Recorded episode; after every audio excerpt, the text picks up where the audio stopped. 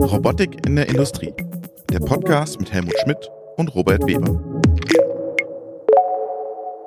Hallo liebe Zuhörerinnen und Zuhörer, willkommen zur ersten Folge von Robotik in der Industrie. Mein Name ist Robert Weber und mir virtuell gegenüber sitzt Helmut Schmidt und ich freue mich auf den ersten Podcast. Helmut, du hast heute Geburtstag. Herzlichen Glückwunsch. Stell dir doch mal vor, heute Nachmittag kommt zu dir noch deine reiche Erbtante und sagt dir, Helmut, ich habe da noch eine kleine Überraschung für dich. Wo würdest du das in welchem Robotikbereich investieren, das Geld?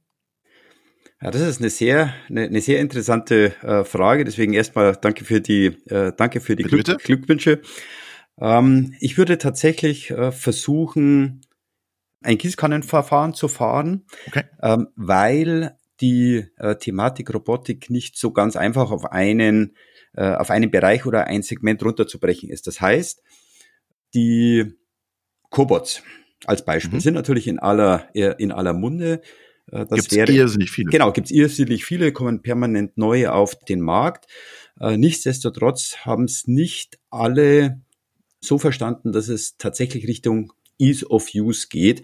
Äh, und der Cobot ist nicht gleich ein Cobot. Das heißt, ich würde tatsächlich äh, einen Bereich des Geldes in den Bereich äh, der Cobots investieren mit dem klaren Fokus auf KMUs. Ich denke, dort ist man noch lange nicht am Ende. Und in die großen würdest du auch noch investieren, in die schweren? Ähm, da, da komme ich, da komme ich jetzt dazu. Ja. Das Thema ähm, Industrie, äh, Industrierobotik. Dort wird schon ein bisschen schwieriger. Äh, denn dort ist es so, dass die, sagen wir mal, 90 Prozent ihres Geschäftes äh, in der Automobilindustrie machen, hochkomplex und schwierig sind. Äh, in dem Bereich würde ich nicht investieren. Allerdings würde ich in Industrierobotik in, in, investieren, die es verstanden haben, auch Industrierobotik einfach schnell und flexibel zu integrieren von der Programmierung. Äh, also das würde ich machen. Ich glaube, da ist ein großes Segment noch vorhanden, äh, um auch dort auf mögliche KMUs zurückzugreifen. Denn viele Anwendungen, die der Cobot nicht kann, kann ein Industrieroboter, wenn er einfacher zu bedienen und zu programmieren wäre, was heute nicht funktioniert. Äh, das heißt, ein Unternehmen, das das beherrscht, dort wäre ich auf jeden Fall mit dabei. Also Industrierobotik, allerdings einfache Bedienung, einfache Programmierung, um das zu kopieren, was man auf dem Cobot gelernt hat. Äh, und dann würde ich. Warum? warum? Ja, ja, bitte. Mach weiter. Leg los. Hast du noch was? Noch eine Gießkanne? Ja, ich, ich hätte noch eine, ich hätte noch eine Gießkanne. Ja. Äh, ich, ich würde unter anderem in die Service-Robotik investieren. Und zwar dort ist es ja so, dass egal ob es die älteren Personen werden, ob man sich heute Coronas in, in, äh, im Hotel äh, oder im, im, im Krankenhaus anschaut, also die, die komplette Automatisierung und Service-Robotik, äh, das wäre das dritte Baustein, würde ich sagen, wenn ich noch was über habe, äh, auf jeden Fall. Okay. Jetzt sag mal, haben die, haben die das verschlafen, die Unternehmen, die großen Industrieroboterhersteller, diese einfache Bedienung? Das war ja abzusehen, dass das irgendwann kommt mit Smartphones, die dann äh, auf den Markt kamen, dass irgendwann die Leute sagen, naja, ich will so eine Bedienung auch einfach haben an meinem Roboter. Haben die das verpennt? Ähm, ich glaube, dass das nicht wirklich verpennt haben, aber ich glaube, sie haben in ihrem angestammten Kundenstamm schlichtweg die Notwendigkeit nicht gesehen. Was ich damit meine, ist ähm, Automobilindustrie, wo ich gerade gesagt habe, 90 Prozent des Geschäftes, die haben hunderte von Ingenieuren und Programmierern, die haben ihre Service-Leute. Im Prinzip dort äh, gibt es keinen in dem Bereich Robotik, der nicht Programmieren und Automatisierung kennen. Das heißt, dort kam gar nicht die Notwendigkeit, etwas ähm, zu ändern. Mit der Veränderung der Automobilindustrie und der Verlagerung hinsichtlich General Industry komme ich natürlich auf komplett neue Leute oder neue Anwender. Äh, Logistiker zum Beispiel. Genau, Logistik. Ja. Ähm, und die haben natürlich nicht die Programmierer aus der Automobilindustrie. Die haben genau die herkömmlichen, sagen wir mal, vielleicht noch einen SPS-Programmierer SPS, oder Techniker, genau. aber äh, komplizierte Robotikprogrammierer können die nicht. Und genau dort liegt jetzt halt die Problematik. Deswegen ja, sie haben es verschlafen, aber es war bis dato aus der Notwendigkeit nicht heraus. Äh, und ich würde sagen, das ist ein, ein, ein Beispiel, wie es bei Nokia passiert ist. Ähm, man hat einen Trend gesehen, aber es gab so viele Nokia-Kunden, ähm, ja, bis es Nokia nicht mehr gab. Ähm, ich glaube deswegen nicht, dass die, die, die Industrieroboter nicht Jetzt mehr Jetzt hast du mal eine These aufgestellt. Ja, ja, ich, ich, ich, ich, ich ruder auch gerade zurück. Ich sage, das ja. wird nicht passieren aber man muss auf jeden Fall aufpassen. Äh, äh, ziehen die Großen jetzt nach? Was hast du da für ein Gefühl? Die Großen sind dabei nachzuziehen, äh, zumindest im Bereich der, der Leichtbaurobotik. Fast alle bringen ja äh, heute Leichtbaurobotik, um dort das äh, zu kopieren. Nur wenn man ehrlich ist, das Bedienerinterface ist einfach, aber im Hintergrund laufen nach wie vor die komplexen Fanux, Cookers und Yaskawa Programmiereinheiten. Und also ich denke, das ist nur eine, eine halbe, eine halbe Geschichte. Ist, ja, ist noch nicht perfekt. Also die machen vorne hübsch und hinten noch ja, Chaos, ja. oder was? Das, das ist genau, vorne hübsch und einfach, äh, aber im Nachgang ist es genauso komplex zum Programmieren und nutzen natürlich dieselbe Programmiersprache wie bei den Industrierobotern, äh, weil ich glaube, sie noch nicht genau verstanden haben, was der KMU tatsächlich äh, braucht. Äh, das können die Start-ups im Bereich der Cobots und mögliche Start-ups im Bereich der kleineren Industrieroboter. Äh, die starten von, von Null, haben auch deutlich weniger zu verlieren.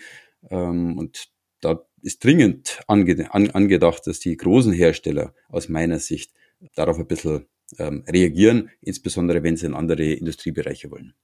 Es gibt ja dieses ROS, das, das ist ja eine Plattform, auf der man programmieren kann, wo alle sagen, da geht die Reise gerade hin. Oder wie schätzt du das ein? Ähm, ja, ROS ist, kommt natürlich aus dem universitären äh, Umfeld. Alle Universitäten äh, arbeiten mit ROS, ist eine Open-Plattform, die permanent weiterentwickelt wird. Das könnte zumindestens ein Ansatzpunkt sein. Nur hängt man davon ab, ähnlich wie bei Linux, wenn dort nicht sukzessiv von allen Seiten weiterentwickelt wird, dann bleibt ROS irgendwo mal ähm, stehen. Also das ist abhängig von der von der Roboter Community, halt. genau, mhm. ist abhängig von der Roboter Community. Äh, aber das ist eine Geschichte, die auf jeden Fall Zukunft hat, aber heute aus dem universitären Umfeld halt getrieben wird. Ähm, da ist noch nicht der richtige wirtschaftliche Gedanke, das weiter voranzutreiben. Und die, die heute den Markt angeben, die setzen halt auf ihre eigene interne Programmierung die, die, die, die schnuppern da ja auch so ein bisschen rein, habe ich das Gefühl, was du gerade gesagt hast, aber ist es noch nicht so, dass die da sagen, ich, ich stecke da jetzt richtig Power rein? Ja, das ist richtig. Also dahinter bräuchtest du meines Erachtens ähm, die ersten Industrieunternehmen, die sagen, okay, wir stellen im eigenen Unternehmen auf ROS um oder einer der großen Roboterhersteller, die mit ROS programmieren. Äh, wobei man kann ja beides programmieren. Die meisten können ja sowohl über ROS programmiert werden. Das ist ja nur eine Schnittstellenfrage. Aber die ein oder andere Komplexität, und das muss man natürlich auch sagen, Industrieroboter werden teilweise mit hochkomplexen Anwendungen eingesetzt, wo man im Vergleich zu Cobots natürlich auch an die Programmierung relativ schnell an die Grenzen, an die Grenzen kommt. Also es gibt schon einen Grund, warum man komplizierte Roboterprogrammierung hat für tatsächlich hochkomplexe Anwendungen. Da muss man schauen, ob dieser Spagat wirklich zu machen ist. Glaubst du, glaubst du, dass es immer so bleibt, dass sie es vorne hübsch machen, einfache UX und Usability und hinten weiter immer noch die Komplexität? Oder wird sich die Programmierung da trotzdem auch nochmal ändern müssen? Also ich bin überzeugt, dass sich die Programmierung auf jeden Fall nochmal ändern muss, insbesondere wenn man den Fokus der KMUs hat. Also wenn man an den, an den Mittelstand, 90 Prozent unserer deutschen oder europäischen Industrie ran will, muss es einfacher werden. Äh, wir haben die Ausbildungsthematik, wir haben den Generationenkonflikt, wir haben so viele Themen, die wir in, in, in fünf bis zehn Jahren haben, dass wir auch die Leute nicht mehr haben, die das so komplex können. Äh, geschweige denn, dass es der Anwender und der Nutzer gar nicht. Aber wäre auch super. Servicegeschäft für, für die Großen. Die kommen zu dir, installieren dir das, stellen dir dafür auch noch eine Rechnung. Äh, ja, es ist ein theoretisch hervorragendes äh, Modell, aber dann passiert. Dann kauft keiner mehr das Ding. Dann passiert voraussichtlich genau das, was ich zum Thema äh, Nokia vorher überspitzt gesagt habe. Dann gibt es einen aus China, aus Korea, aus, äh, aus Japan, der sagt, äh, okay, äh, wir machen es genau anders. Äh, und dann ist die Gefahr sehr groß, dass man weg ist. Aber haben Sie es erkannt? Hast du, wenn du mal in die Branche schaust, forschen die Unternehmen da dran? Ja, ja, selbstverständlich. Also da wird dran gearbeitet ich, ich denke auch, dass man relativ zeitnah äh, dort die ersten, hoffentlich die ersten Änderungen sieht. Jetzt haben wir ganz viel über Programmierung gesprochen. Kommt mir so ein bisschen vor, als ob der Roboter, jetzt mache ich mal eine kleine Übertreibung, der Drucker der Neuzeit wird sozusagen. Hardware ist nicht mehr entscheidend, sondern Usability, anschließen, schnell installieren, Wi-Fi-Connection, dass er noch druckt, ist ein schönes Nebenprodukt an der ganzen Sache. Hast du Sorge, dass das sich so entwickelt, dass die klassische Hardware, Kinematik gar keine Rolle mehr spielt? Äh, es gibt ja den schönen Slogan Software eats Hardware. Mhm. Und ich glaube, äh, das wird auch im Bereich der Robotik passieren. Klar braucht man den Roboter per se als sechs- oder sieben Achsroboter, mhm. Äh, aber die komplette Peripherie zukünftig, die wird entscheidend sein. Äh, und das wird meines Erachtens über Software getrieben. Das ist es vollkommen egal, ob ich über Predictive Maintenance, über Cloud-Lösungen rede, ob ich über die Kommunikation zwischen Greifer, Kamera und KI rede, die Bestandteil End-of-Arm-Tool am Roboter sind. Äh, ob ich darüber rede, wie man serviciert, wie man programmiert. Das wird über Software gehen. Und wenn man noch einen Schritt weiter geht, wenn es irgendwann einen IKEA-Baukasten geben sollte, um die unterschiedlichen Komponenten zusammen zu konfektionieren, äh, dann wird auch die Kamera und der Greifer nur noch Hardware sein. Äh, aber ich habe eine, einen Software-Algorithmus, der mir sagt, diese Komponente A Greifer, Komponente B Kamera, Komponente C Roboter gibt Maschinenbeladung und Komponente C Sicherheitstechnologie und Risikoanalyse und das alles im Hintergrund mit einem KI-Algorithmus wird zusammen konfektioniert und ich habe meine Plug-and-Play-Lösung fertig und der Logistiker schickt mir eine Box mit einer Einbauanleitung und ich kann loslegen. Mhm. Dort wird es hingehen und das wird über KI und Software getrieben. Ah, das heißt also, am Ende müsste vielleicht gar nicht diese Software, müsste gar nicht ein Roboterhersteller erstellen, diese Software. Das könnte auch jemand ganz anderes machen. Da bin ich sogar ganz also sicher. Experten für das Thema Machine Learning. Da, genau, da bin ich sogar ganz sicher. Die Roboterhersteller werden sicher äh, softwaretechnisch an ihrem Produkt arbeiten, um es ein bisschen einfacher zu bekommen, die Schnittstellen hinzukriegen. Aber ich könnte mir vorstellen, äh, dass es übergeordnete äh, sogenannte Plattformen gibt, die das konfektionieren. Sagen wir mal, es gibt ein, also ich möchte nicht, dass das passiert, aber angenommen, es gibt ein mhm. Amazon Business mhm. als Plattform, die ja schon alle, alle Daten Oder haben. Alibaba. Genau, Alibaba, ja. Äh, die die Daten haben, äh, die womöglich äh, schon aus der Maschine alle Daten auslegen können und sagen, um das zukünftig besser zu machen, nimmt Komponente A, B, C und D, konfektioniert es zusammen, wir schicken es dir und dann kommt vielleicht der, äh, der Techniker, der es noch installiert und anschließt. Das wäre natürlich ein, ein, ein Desaster. Wir sollten versuchen, dass dieser Plattformgedanke aus Deutschland rausgetrieben äh, wird. Es gibt viele tolle Firmen, die das, äh, die das können. Vielleicht ist es auch der ein oder andere Roboterhersteller, der es macht. Nur dann verliere ich natürlich die Möglichkeit, offen zu sein. Mhm. Das heißt, wenn ich das KUKA anbiete und der Kunde will Fanuc oder Yaskawa, ist die Frage, ob es funktioniert. Deswegen glaube ich, dass es eine neutrale Plattform werden wird. Aber da da ist das Rennen offen und es wird sich zeigen, was passiert. Aber da bin ich überzeugt, dass das kommt und da wird dann Software der Treiber sein. Das heißt auch so Themen wie der Roboter optimiert sich selber im Teachen oder wenn er Aufgaben gemacht hat, dass er selbst lernt, okay, das könnte ich so viel besser machen, dass das alles über so eine Plattform und die Hardware am Ende, also es ist ja bitter für die, für die Roboterhersteller, oder? Ähm, ja, es gibt ja bereits Hersteller, die genau so etwas im, im Fokus haben, also KI-getriebene Programmierung. Ähm, dass unabhängig wie das Teil liegt oder gegriffen werden soll, sich das Programm selber gestaltet. Das kommt von, von externen Partnern und genau dort wird dann der Roboter per se nur noch zur, zur Plattform. Ich glaube aber, dass viele und, und dass alle großen äh, Roboterhersteller da mit Hochdruck daran arbeiten, um sich da die Butter nicht vom Brot nehmen zu lassen.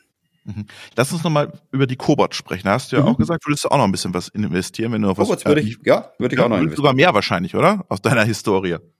Auf jeden Fall, äh, wobei man, äh, und, und genau deswegen, wenn man sagt, äh, ein Cobot ist nicht gleich ein Cobot äh, oder eine Anwendung ist nicht gleich ein Cobot. Also unter Cobot, was ich damit sagen will, äh, Cobot heißt ja oder interpretiert man hinein, ist es eine kollaborierende Anwendung zwischen Mensch und Maschine.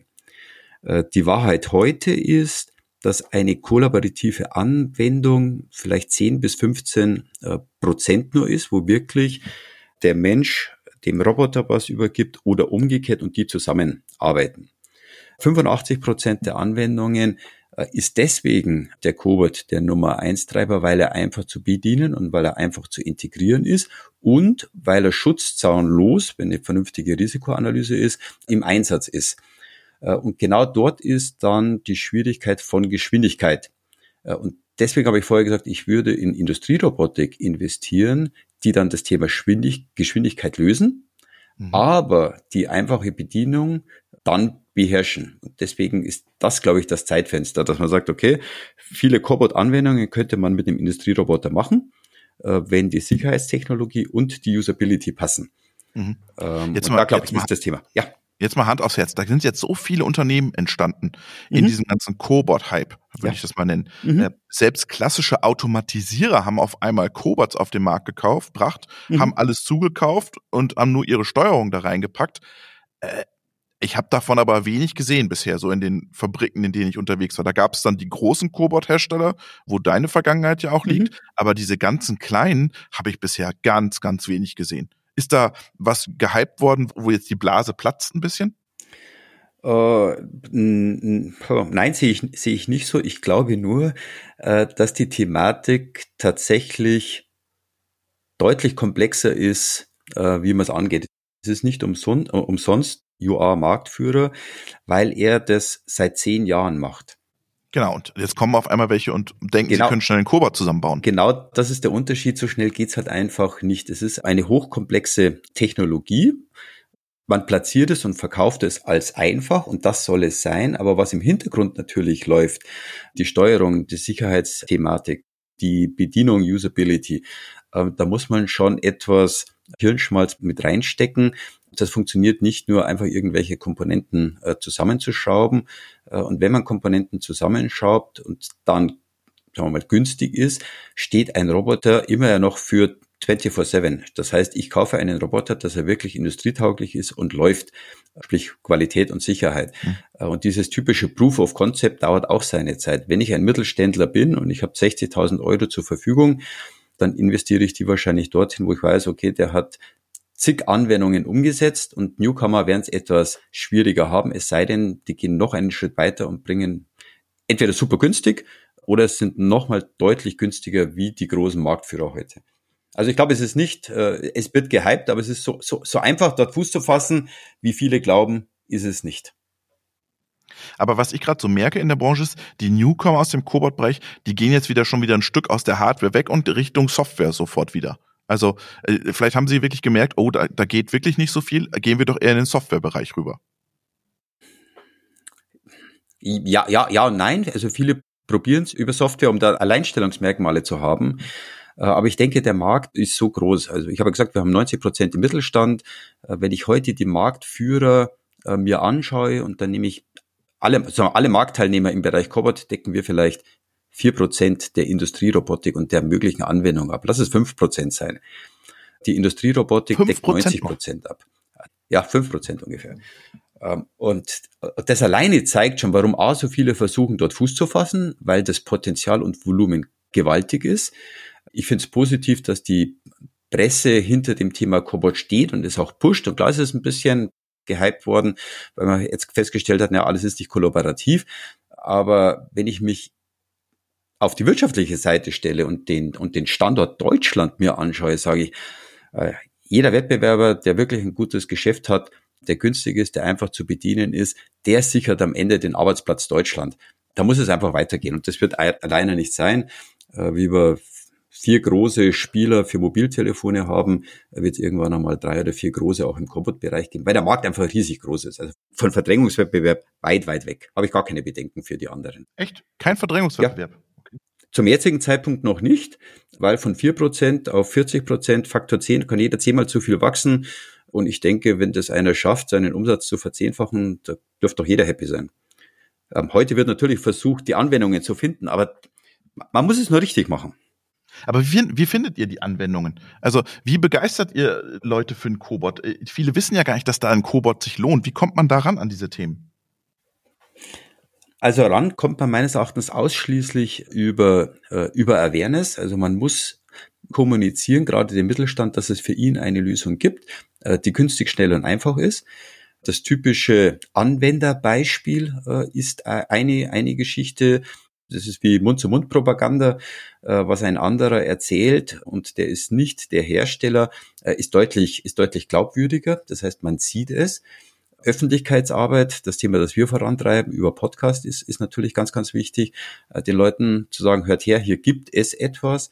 Und ich glaube ihnen eben an diesen Plattformgedanken, der später über, über große Portale generiert wird, ähm, das, das wird einer der Wege sein. Jetzt sag mal, jetzt haben wir gerade gesagt, die Industrieroboter, da ist bei der Hardware nicht mehr so viel Musik drin. Wie sieht's denn bei deinen Cobots aus? Ist da auch äh, die Ende der Fahnenstange erreicht? Also Cobots ist ja so, dass äh, ich Limitierungen habe hinsichtlich Kraftmalbeschleunigung. Also wenn ich im, mhm. im kollaborativen ähm, Bereich tätig bin, äh, würde ich mal sagen, maximal ein 20 Kilo Roboter mit einer Reichweite von Meter 80. Und das ist schon grenzwertig, kann kollaborativ arbeiten, ohne dass ich externe Sicherheitstechnologie habe. Also hier muss man unterscheiden, gebe ich ihm Kapazitive mhm. heute. Man kann ja alles mögliche um einen, um einen Roboter machen, aber ein richtiger Cobot, Leichtbaurobotik, der muss leicht, schnell und flexibel sein. Ähm, ich denke, da kann man an Leichtbauweise, Optimieren der Komponenten, da kann man überall noch arbeiten, äh, aber auch dort äh, wird die Schlacht gewonnen am Interface. Und ich glaube, die meisten arbeiten daran, äh, das Interface noch einfacher zu bekommen, äh, denn das ist das, was man hinten braucht. Die Hardware-Komponente, die muss einfach 24-7 laufen, die kann man feintunen, da ist ein bisschen was drinnen, aber die große Überraschung wird sein, das noch einfacher hin, hinzukriegen. Das wird der Gewinner sein. Jetzt haben wir ganz viel über Europa gesprochen. Du, warst ja viel in der Branche unterwegs. Wie sieht es denn in Asien aus? Kommen da Unternehmen im Cobot-Bereich, die uns hier gefährlich werden können für diese 5%, 40%? Äh, ja, in, in Asien gibt es mittlerweile 40 oder 50 Cobot-Hersteller, die wir hier teilweise gar nicht kennen. Wir kennen zwei, drei ausgewählte Namen. Dort ist es die schiere Masse und es ist tatsächlich auch der Kostenfaktor. Also dort ist der Cobot äh, nochmal um einiges äh, günstiger oder die chinesischen, asiatischen Low-Cost-Pendants sind um einiges günstiger, haben womöglich die Problematik, dass sie qualitativ noch nicht hinkommen. Äh, aber da gibt es 40 oder 50, die tagtäglich kommt ein neuer mit dazu, weil die Menge da ist. Wenn die es schaffen, ihre Qualität nach oben zu bekommen, dann wird auf kurz oder lang eventuell auch für äh, USA oder Europa ein Weg sein. Äh, nur ich glaube, die fokussieren sich auf China. Das ist der weltweit größte Robotermarkt äh, und sie haben dort. Die kommen ja gar nicht alles. rüber, meinst du? Ich glaube, die kommen heute nicht rüber. Okay. Okay, krass. Ähm, das gleiche haben wir ja bei den AGVs. Da sehen wir ja auch in, in Asien unendlich viele AGVs, in China AGVs, Companies, die da gerade wie Pilze aus dem Boden schießen. Ja? Genau, ähnlich ist es mit den AGVs. Äh, ich glaube, wir haben ja auch in Deutschland, äh, auch viele HGVs, ich weiß ja. gar nicht, fast äh, zwischen 50 und 80 in unterschiedlichen Konstellationen. Das wäre tatsächlich, wenn ich noch ein bisschen Geld über habe und nicht äh, in die drei anderen Segmente äh, ja, inklusiv. Doch noch was. Ja, ja also da, da möchte ich ja zweite Erbtante haben. Ja, genau. Denn die Logistik wird natürlich ein Haupttreiber für HEV sein und die sogenannte Last Mile. Äh, wenn ich das mit mobilen Transport und Förderung hinbekomme, ist ein AGV mit Sicherheit noch ein, eine höchst interessante Thematik. Aber auch das ist gerade hinsichtlich der Navigation ein meines Erachtens deutlich komplexere Thematik, wie man dort Flottenmanagement, Navigation und wenn man Last Meile geht, mit Kollision mit äh, Menschen, Radfahrer, Autos hinzubekommen. Ähm, also, aber wenn ich was über hätte, AGVs wären mit Sicherheit dabei. Ja, da sind ja viele Patente in den letzten Jahren gefallen, glaube ich, im AGV-Bereich, warum so viele mhm. Unternehmen jetzt auf einmal in den AGV-Bereich einsteigen ja, und da versuchen, Fuß zu fassen. Also ich kenne keinen großen Intralogistik-Konzern, der irgendwie nicht auch was mit AGVs versucht und ausprobiert. Da sind irgendwie alle dabei. Das wird natürlich auch getrieben aus der Automobilindustrie, dass man nicht mehr Hängebahnen braucht, sondern eher AGVs und dann Flexibilität im Lager. Keiner will mehr was fest installieren am Boden oder festschrauben. Also diese Flexibilität, äh, jetzt haben wir ja schwere Roboter auch in der Logistik und jetzt kommen die AGVs auch noch dazu. Also da scheint richtig Musik drin zu sein in der Branche, in der Logistik und im, im, im Intralogistikbereich. Auf jeden Fall, wenn man sich heute die großen Lager anschaut, dann ist der Mensch, der Picker und Packer derjenige, der noch oder eine sehr personenintensive ähm, Ausstattung. Äh, und die machen richtig, richtig Meter, äh, zumindest wenn Mann zur Ware und nicht Ware zum Mann äh, ja. umgesetzt wird. Das ist eine anstrengende Tätigkeit. Ähm, und äh, die, die Lohnthematik äh, kann man ja auch lesen, was da teilweise abgeht und nicht wirklich im Sinne im Sinne der Mitarbeiter ist, sprich Kostendruck und und und und äh, sind da sind da ganz ganz weit vorne äh, und deswegen arbeiten ja alle an möglichen HEV-Lösungen, äh, denn es ist schwierig, dort Leute zu finden. Das ist egal, ob das der Gabelstaplerfahrer ist äh, oder ob es der, der Packer und Picker ist. Beide sind jetzt nicht wirklich die, die Kommissionierer, ähm, das sind aber zukünftig nicht die Jobs, wo man händeringend Leute findet, weil es auch die Leute nicht wollen. Die Fehlerhäufigkeit ist, ist groß, die Gesundheit ist schwierig äh, und deswegen arbeiten alle dran und ich finde es auch richtig, äh, dort eine Lösung hinzubekommen und da muss man nicht über Lohndumping reden, sondern dann sollte man den Mitarbeitern zukünftig andere und vernünftige Jobs geben, wo sie ihren Mehrwert als Mensch einbringen können äh, und nicht sowieso als Roboter arbeiten. Aber weißt du, was ich mich immer wundert habe? Oft habe ich dann äh, KUKA-Roboter im Lager gesehen zum Depalettieren und so. Und ich habe mir gedacht, boah, das sind aber auch krass überdimensionierte Lösungen. Wenn du mal mit den Leuten dann sprichst, so im Logistikzentrum, die sagen, ja, also so richtig begeistert sind wir jetzt nicht von der Lösung, dass hier so ein richtiger Industrieroboter depalettiert, weil da haben wir noch ein Problem und da haben wir noch was. Also hast du das Gefühl, dass in letzter Zeit auch viel überdimensioniert wurde an Produkten?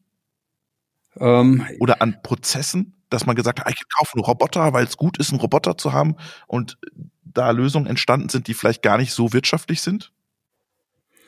Ja, das ist, ist leider passiert da fast überall dass das Pendel in das eine oder in das andere extrem aus, äh, ausschlägt. Das ist sowohl bei der Industrierobotik als auch bei den Cobots passiert. Dieses, diese, sagen wir mal, Vorstandsprojekte. Äh, und wenn man dann gefragt hat, was es gekostet hat, dann hat es Länge mal Breite gekostet. Und dann sagt man, ja, ich dachte, das ist günstig. Genau.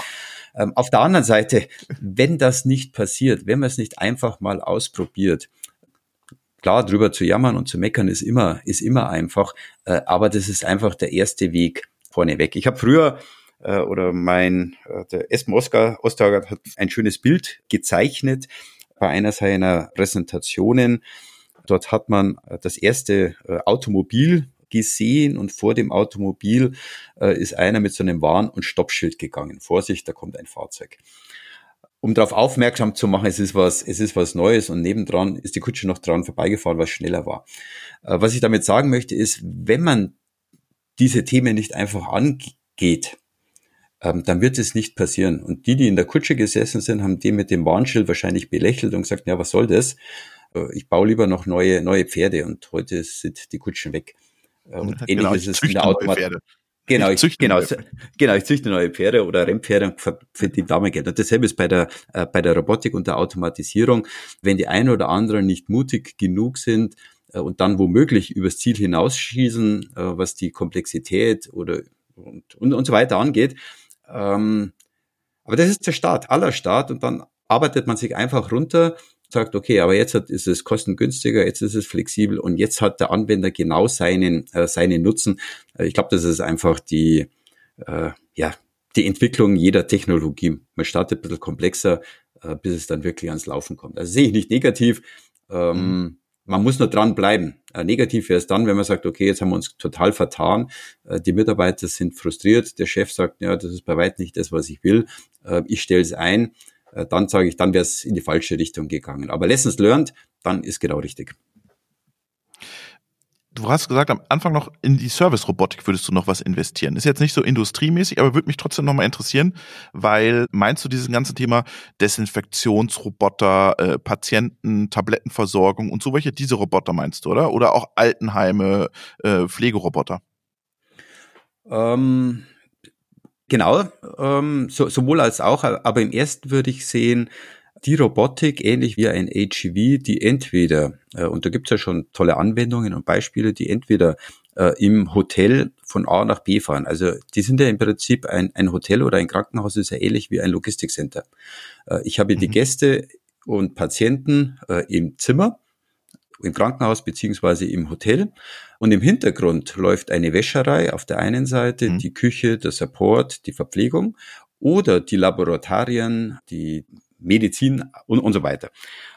Und was jetzt passiert, irgendwer steht da und Ware zum Mann. Ware zum Mann, genau. Und der verpackt seine kleinen Pillen, seine Laboranalysen und so weiter. Und da laufen Leute hin und her und hin und her und hin und her.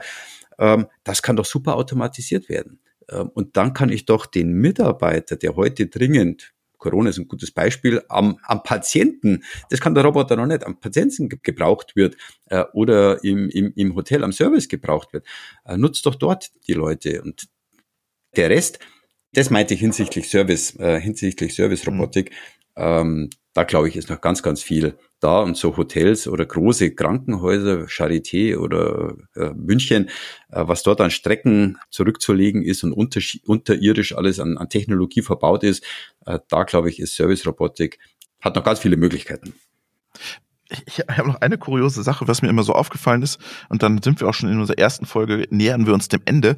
Ähm, ich weiß nicht, so vor fünf, sechs, sieben Jahren haben alle Cobot-Hersteller ihren Robotern Augen aufgemalt. Ich weiß nicht, ob du dich daran erinnerst, ja, da ja. haben die dann alle Augen oder Displays. Das haben sie dann irgendwann alle, äh, nicht alle, ihr habt das dabei Universal, glaube ich, nie gemacht, mhm. ähm, aber dann haben sie es alle wieder weggemacht. Wollten die Kunden diese Vermenschlichung nicht oder warum hat man sich da wieder da zurückgezogen? Was glaubst du?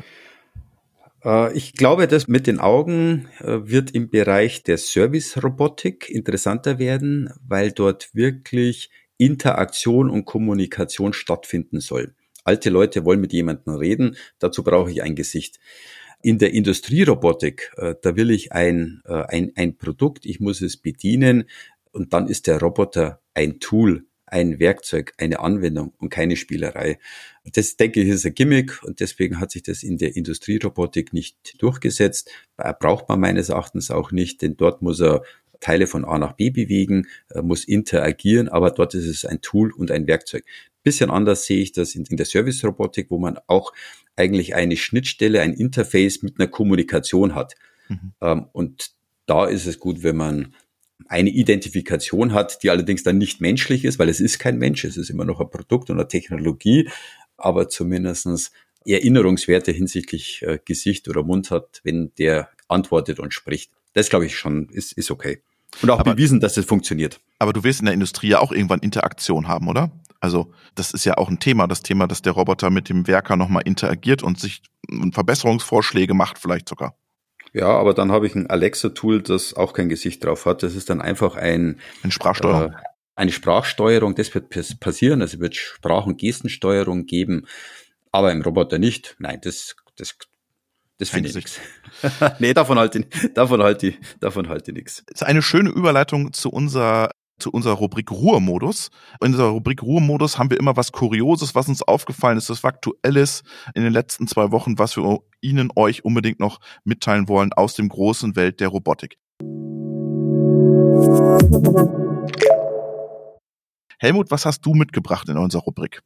Also was ich mitgebracht habe, äh, beziehungsweise was mich tatsächlich erstaunt hat, ist das Thema des möglichen nächsten Cobot-Herstellers. Oh, schon wieder. Was ich, damit, was, ich, was ich damit, genau, genau, was ich damit sagen will, es gab ja eine große Pressemitteilung, dass äh, Resync Robotics, mhm. äh, das ehemalige Unternehmen, das von der Hahn-Gruppe aufgekauft mhm. wurde, und der Siemens Technology Accelerator äh, sich zusammentun. Okay. Und erstaunlicherweise Siemens derjenige ist, der die Hardware bringt, nicht die Software, mhm. äh, und Hahn äh, die Software bringt. Und okay. der Schritt wird sein, dass man von dem Resync Sawyer, der dieses Gesicht hatte, mhm. tatsächlich einen industriellen Sechsarm-Knickroboter, so haben die Bilder ausgeschaut, bringen möchte. Da hat, haben sich zwei, zwei große zusammengetan, die Hahn Group und Siemens. Äh, und aus deutscher Sicht mit Sicherheit eine tolle Geschichte. Und das fand ich tatsächlich wow, wie man zu dem Zeitpunkt nochmal was voranbringt und nicht aus dem Start-up-Bereich, sondern dass auch ein Siemens sagt, äh, das ist eine Thematik, an die glauben wir und selber nochmal investiert. Also da war ich ähm, Überrascht. Sehr, sehr, sehr überrascht. Ja, aber die, die sind äh, ja in vielen Robotik-Sachen unterwegs. Ne? Bei Bagazino hängen die doch auch mit drin, Siemens, glaube ich. Die haben, glaube ich, die haben, unter, ja. die haben unterschiedlich, genau mit ihrem internen ich, äh, auch, Startup, ob sie beim Magazino ja. drin sind, ich glaube schon. Da bin ich mir gar nicht ganz sicher. Doch. Aber gerade über diese, über diese Ankündigung, muss ich sagen, war ich sehr, sehr erstaunt und bin sehr, sehr gespannt, was sie daraus machen und ob Siemens auch die Geschwindigkeit, weil das wird entscheidend sein, ja. wie man das hinkriegt, ja. Also, da ist ja sagen, spannend. Chapeau, äh, coole Geschichte, ja. Äh, damals, als, als KUKA zum äh, Verkauf stand, wollten sie ja nicht, war immer so das Gerücht und jetzt fangen sie selber an. Ja. Ah es haben ah. viele damals gemauschelt ähm, oder ja. gemunkelt und ich, ich persönlich äh, habe auch gedacht, das würde doch hervorragend, also KUKA würde doch hervorragend zu Siemens passen, hätte mir das tatsächlich gewünscht. Im Nachgang glaube ich, ohne Hellseher zu sein, wäre es vielleicht aus deutscher Sicht die deutlich bessere Variante gewesen. vielleicht ist das der Ansatzpunkt zu sagen, okay, das, was wir dort verpasst haben, äh, versuchen wir dort jetzt zu kompensieren. Der Markt ist groß, also ich bin sehr, gesp sehr, sehr, gespannt, was sie daraus machen. Hätte, hätte, Fahrradkette. Ne? So ist es. sehr schön. Ich habe noch was Spannendes und zwar habe ich bei Twitter was gesehen. Die haben in Japan so ein ich würde mal sagen, fünf Stockwerke großen Roboter gebaut. Also aus diesen Transformer-Filmen. Ich weiß nicht, kennst du wahrscheinlich. Ja, ja, das ist okay. Und die, der kann sich dann auch bewegen und laufen und, und verneigt sich so vor den Zuhörern. Ich pack das auch nochmal in die, in die Shownotes von dem, äh, von dem Podcast rein. Fand ich ganz, äh, ganz charmant und ganz nett irgendwie. Das ist natürlich wieder dieses typische japanische äh, Design auch von den von diesen Robotern, die so martialisch und angriffslustig rüberkommen, aber es ist wirklich ein, ein Riesending. Also das kannst du dir nicht vorstellen, wie groß das ist. Tatsächlich. Das ja. ist eine coole, coole Sache. Das höre ich tatsächlich zum ersten Mal. Ich meine, die Japaner sind ja diesbezüglich sowieso ein Schritt, äh, ein Schritt weiter und das finde ich, finde ich cool, äh, dass sie sich mit solchen Themen auseinandersetzen und sich unterscheiden. Cool. Das war unsere Rubrik Ruhemodus, Ruhezustand. Damit sind wir durch mit der ersten Folge. Helmut, vielen, vielen Dank für deine Einblicke in die Welt der Robotik und in deine Investitionsvorhaben. Und wir verabschieden uns bis zur nächsten Folge. Genau, ich habe mich sehr gefreut. Robert, herzlichen Dank für das Gespräch.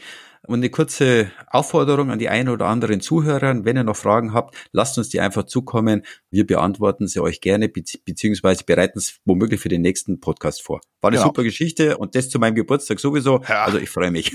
An robert.robotikpodcast.de oder an helmut.robotikpodcast.de.